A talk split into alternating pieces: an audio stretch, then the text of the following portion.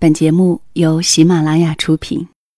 窗外阴天了，音乐低声了，我的心开始想你了。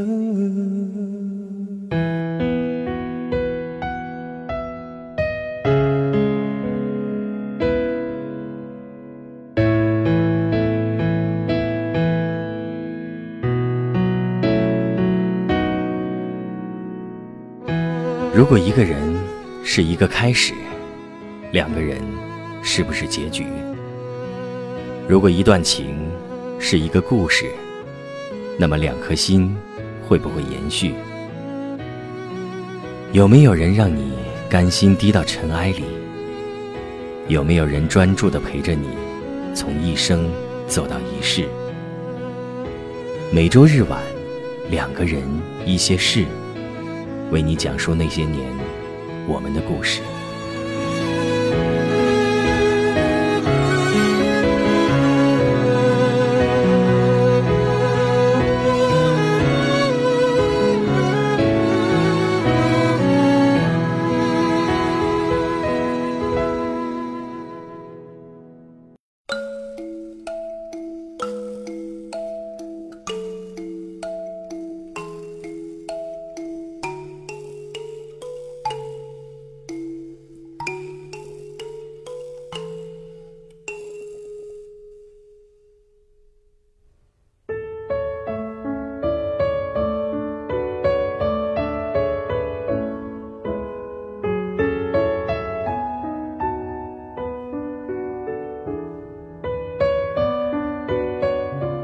这里是两个人一些事，谢谢你的到来，我是小溪。曾经有听友这样问过小溪一个问题啊，说是和比自己大很多的人在一起，是不是很难有结果？这个我不能很保证的说，确实是很难有结果。但是两个处于不同年龄背景的人相处，确实很容易有分歧，容易产生矛盾。我也有一个女朋友。找了一个比自己大十岁的男友。有过一段时间，只要打电话给我，就是两个人又吵架了。吵架的原因总是一些陈芝麻烂谷子的事儿，比如男友对她所说的话置若罔闻了，比如男友陪她的时间少了，过生日的时候男友连生日礼物都不记得买了，等等吧。她整天纠结着两个人要不要继续在一起。于是，最后还真是不负众望的分手了。现在流行大叔控，可是大叔却不是你想控就能控的。今天的两个人一些事，小溪想跟你分享的这篇文章，来自陆满川的《大叔不是你想控就能控》。关于更多作者的文章，你也可以在新浪微博里陆满川。如果你想收听小溪更多的节目，可以在喜马拉雅手机客户端。搜索“小溪九八二”加关注就可以了。那么以下的时间呢，让我先分享这个故事给你听。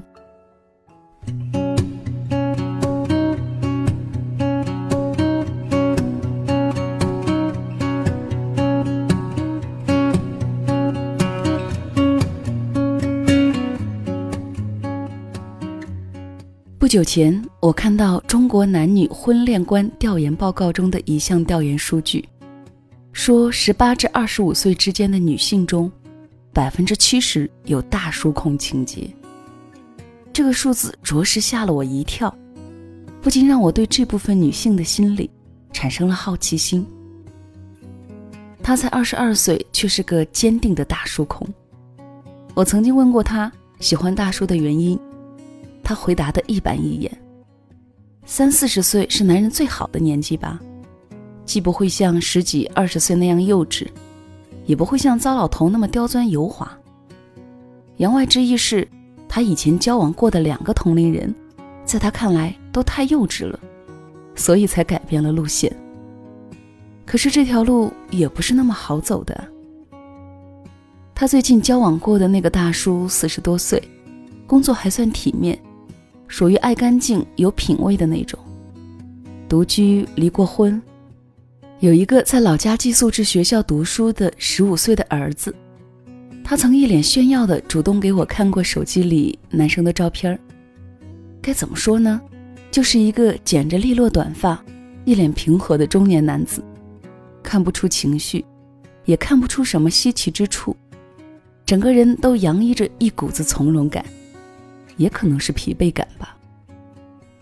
可就是这样一个面无表情的中年人，被我眼前这个活泼浪漫的小女生不知收敛的爱上了。即便他才比对方的儿子大七岁，而被爱的一方在遭到告白时，似乎一点都没犹豫，态度平静的点头接受了，就像是在接受一份快递。他一见到我就跟我讲他在大叔身边的事儿，我也确实有兴趣听，想看看小小的他如何应对一个大男人。男人工作忙。他每周只能去男人家里一次，平时都发短信，因为男人忙起来时不太方便接他的电话。可是男人又很少回他的短信，即便回也都回得很迟很简短。虽然还没到那年纪，可我似乎也能隐隐体会到，当男人看到那源源不断涌进手机的各种搭讪问候、关心提醒和难以理解的笑话时。会是一种怎样的心情？不回或是回的少，那是当然的。大叔每周只休星期日，有时白天还安排了别的事情要出门，下午三四点钟回家就都算早的了。而到家之后的时间归他的小朋友所有。男人带他出去吃饭，吃了两次之后收到了他的提议，他更希望两个人自己做饭吃。男人依旧平静的点头，然后默默的把一筷子菜夹进嘴里，慢慢的咀嚼。他也的确按照他的意思在家做起了饭，只是省去了两个人一起去菜市场买菜的环节。他每次赶到男人家时，男人已经去超市把食材选购好了，他笨手笨脚，似乎帮不上什么忙，就被要求坐在沙发上看电视。或者帮男人清理手机里功能重叠的应用。他说，他听到他在厨房开水龙头、切东西、炒菜的声音的时候，心里感到特别美好，似乎一下子领悟到了什么才是真实的生活。男人无论做什么菜，他都赞不绝口，甚至要以吃一大碗饭的形式来表达感激。饭后，男人不让他动手收拾碗筷，依旧让他在客厅里待着，自己又跑到厨房里一顿洗刷。然后他摸着吃的很饱的肚子，又在心里觉得特别美好。这不就是我理想中的那种小日子吗？他们一起窝在沙发里看韩剧，吃水果。他会趁男人不注意的时候揪一下他的耳朵。男人也会拿勺子挖一口西瓜给他吃。他还发现，男人竟然不会用淘宝，他就颇有耐心的一步一步的教他，帮他挑选好看的内裤，然后在旺旺上跟卖家计较邮费。当然，男人也会在洗完澡后温柔的将她抱上床，像老虎逮住小兔子一样压住她，再铺天盖地般的吻下去。他说：“那一刻，他觉得时间凝固，整个世界的喧嚣戛然而止，就好像男人在不紧不慢地把那份平静灌输进他的身体，让他也体会到了岁月的安稳。”是的，跟大叔在一起的时候，他全身心都愉悦。但一段时间过后，他并不满足于此，他总是觉得这种关系缺少了太多应有的元素。比如听对方说出“我爱你”，一个突如其来的小礼物，一次惊喜的特别安排。总之，就是那些被定义为浪漫的种种。大叔依旧很忙，依旧不回他的短信，他们依旧每周只见一次面。男人依旧陪他一起看韩剧、吃水果，但是却不再给他做饭了，而是像一开始一样带他出去吃。而大叔给出的理由又那么实在直接，不容反驳。要买菜、洗菜、做菜，还要收拾，太麻烦了，也太浪费时间了。他却在心里把这事儿无限放大了，甚至脑洞大开的揣测出了 N 种可怕的可能。但是其实都指向一个事实：他不爱他了。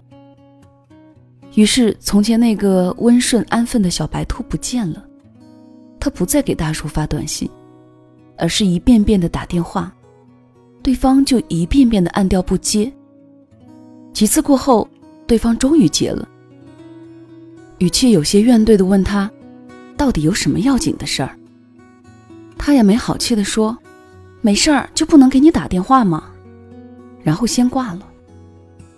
星期日见面时，他突然对大叔说：“你好像从来都没有说过你爱我。”大叔正在看报纸，只从嗓子眼里发出一声低沉的“嗯”，好像是在回应，又好像不是。他突然来了兴致，好像非得为自己据理力争些什么才肯消停。拿开报纸，看着大叔的眼睛，让他说一句“我爱你”。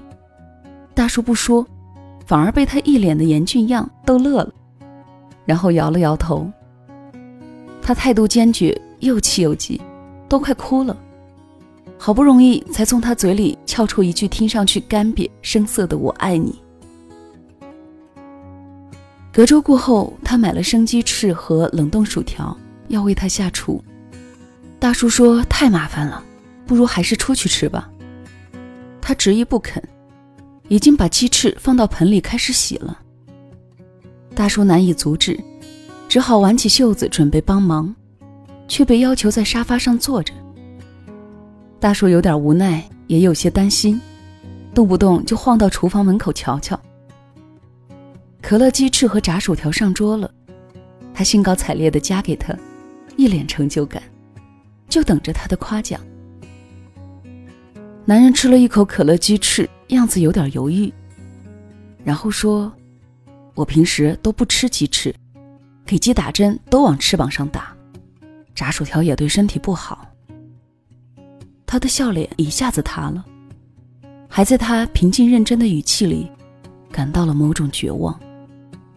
大叔总能指出他一些不好的生活习惯，还动不动就讲一些枯燥的人生道理，语重心长的像个父亲，怎么看都不像个恋人，这让他十分苦恼。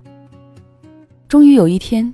他耐不住性子了，在大叔给他讲如何跟同事相处时，突然淡淡的说了一句：“我们分手吧。”还装得很不经意。他以为大叔这下子肯定会慌，会一脸急切的使劲的挽留他。可事与愿违，大叔只沉默了一刻，然后依旧很平静的说了声：“哦。”他是哭着从大叔家里跑出去的。大叔一点都没拦他，却在他摔门走掉前，平静的说了句：“到家后给我来个短信。”他哭得更欢了，也顾不得路人的眼光，抹着眼泪一路小跑。好在他家离他不远。他到家后也没有给他发短信。临睡前，大叔打来了电话，他接起来却不说话，只听见一个平静的声音，像在自言自语地说。哦，接电话了，看来没事儿，我得早点睡。然后大叔就把电话挂了。他原本好不容易才平静下来，他怎么也想不到，对方竟然就这样把电话挂掉了。汹涌的悲伤喷薄而出。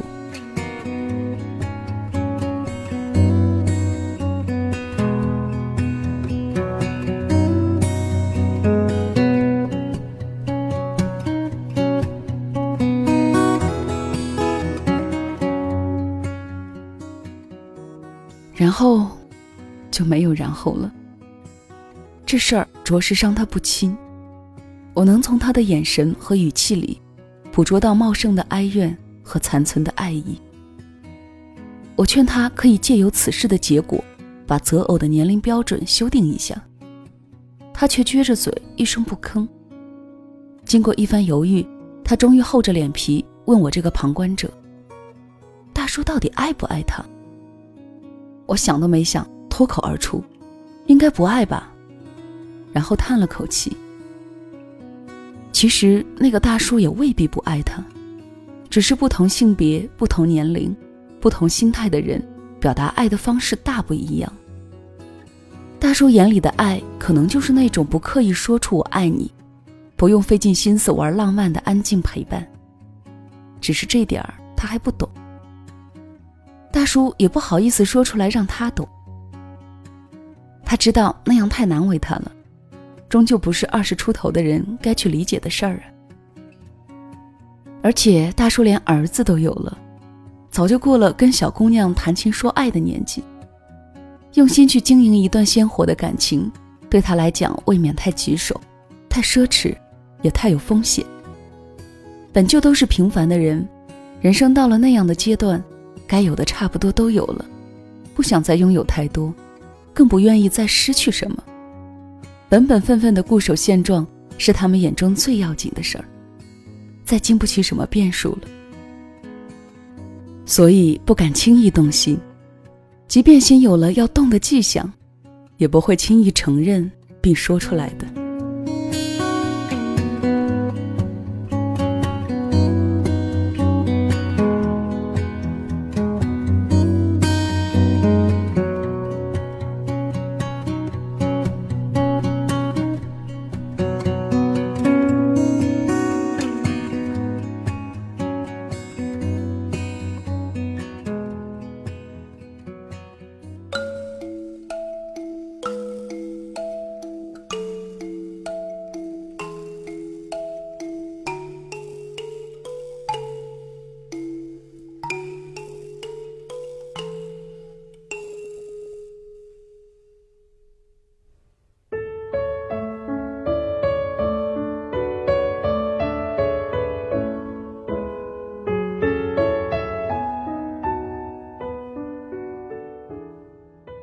这里是两个人一些事，谢谢你的收听，我是小溪。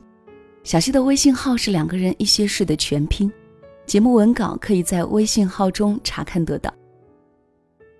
两个人相处，年龄并不是绝对的问题，只是由于处于不同的人生阶段，看问题的角度和对待问题本身的方式方法都是不同的。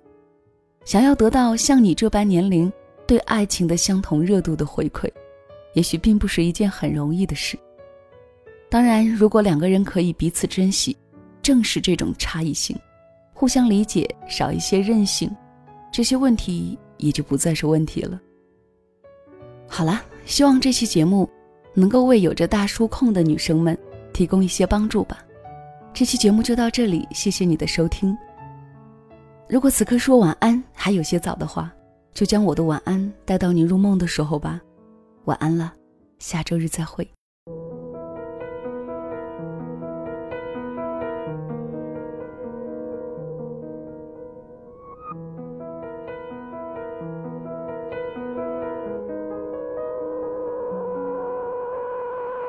不敢问，却一直想问你心里藏着什么人，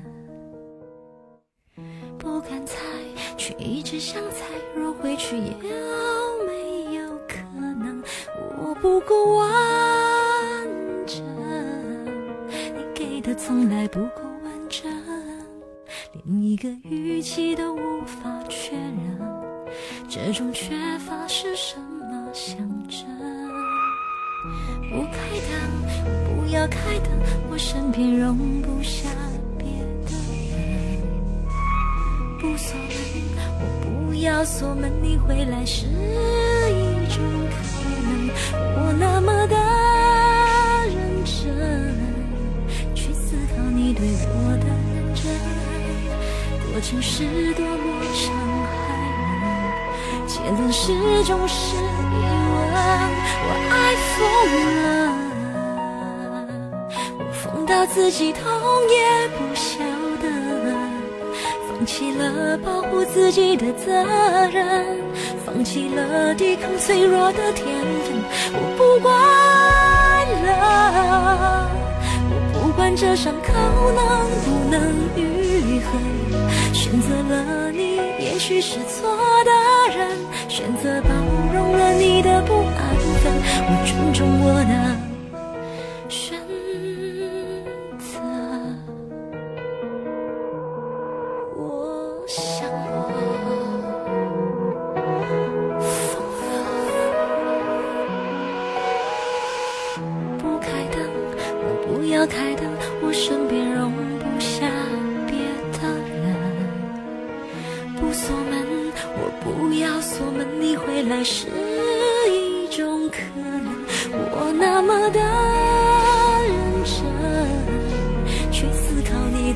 我的认真，过程是多么伤害人，而结论始终是疑问。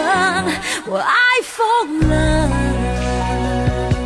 我疯到自己痛也不晓得，放弃了保护自己的责任，放弃了抵抗脆弱的天分，我不管了，这伤口能不能愈合，选择了你也许是错的人，选择包容了你的不安分，我尊重我的。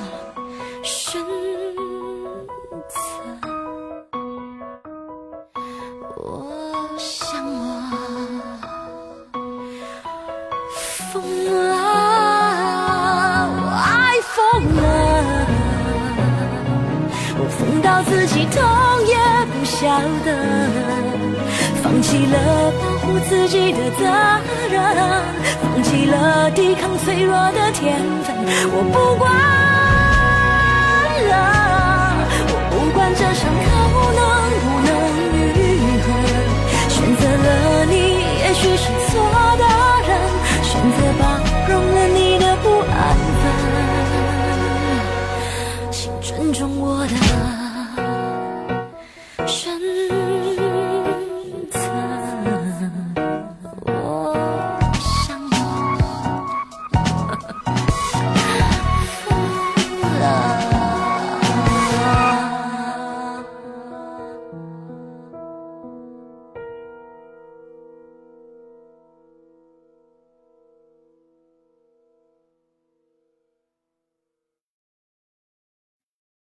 马拉雅，听我想听。